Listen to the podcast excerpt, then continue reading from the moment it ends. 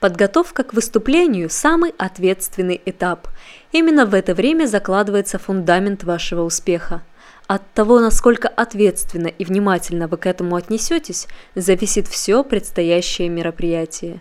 Универсальную схему подготовки к выступлению предлагает Кохтев. Первое.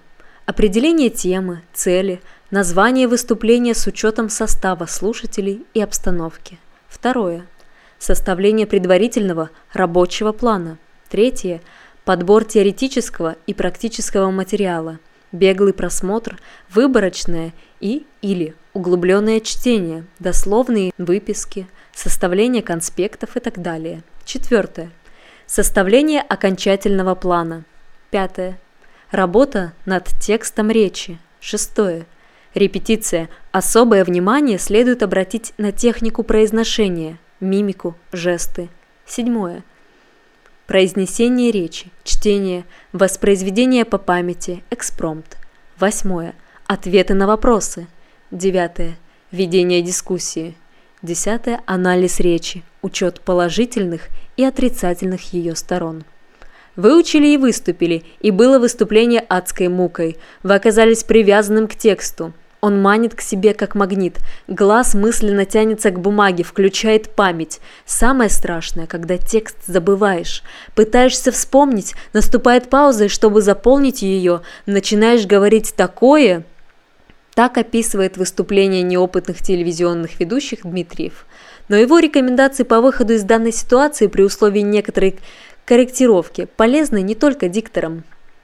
Устная речь во многом отлична от речи письменной, поэтому озвученную, читаемую письменную речь нельзя считать устной речью. Безвыходное положение. Зачем писать текст, если и читать его нельзя, и заучивать наизусть бессмысленно? Не отчаивайтесь. Выход есть, и он достаточно прост. Надо обмануть самого себя. Напишите хороший текст выступления, композиционно точный, с репризами и остротами, риторическими вопросами и отличной концовкой. Напишите и не пытайтесь заучивать. Нужна еще одна совершенно новая стадия работы. Сверните текст до плана – Составьте план выступления из 5-9 ключевых слов и разборчиво напишите их на карточке, способной разместиться на ладошке. Возьмите карточку с собой на выступление для страховки.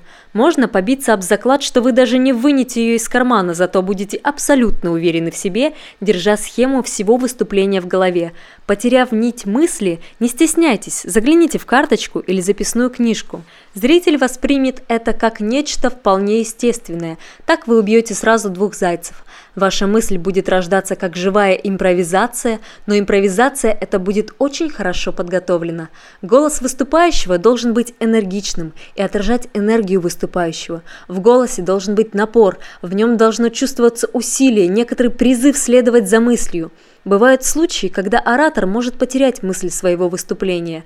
В таких случаях спичрайтер заранее предупреждает спикера, следует сохранять спокойствие, постараться вспомнить предыдущие свои высказывания и связать их с высказыванием примерно такого плана. «Хочу еще обратить ваше внимание на следующее» или «Теперь хочу привести такой пример». В это время постараться найти в самом тексте речи или ее конспекте место разрыва. Мелкие оговорки не следует исправлять и тем более обращать на свои ошибки внимание аудитории. Такого рода оговорки могут даже иногда украсить речь, придав ей такие характеристики, как искренность, спонтанность. Однако, если оговорка искажает смысл произносимого текста, тогда следует уточнить, что имел в виду оратор в момент оговорки. Спичрайтер должен также обратить внимание, не присутствуют ли в речи спикера слова-паразиты, как бы так сказать, значит, э, ну и так далее.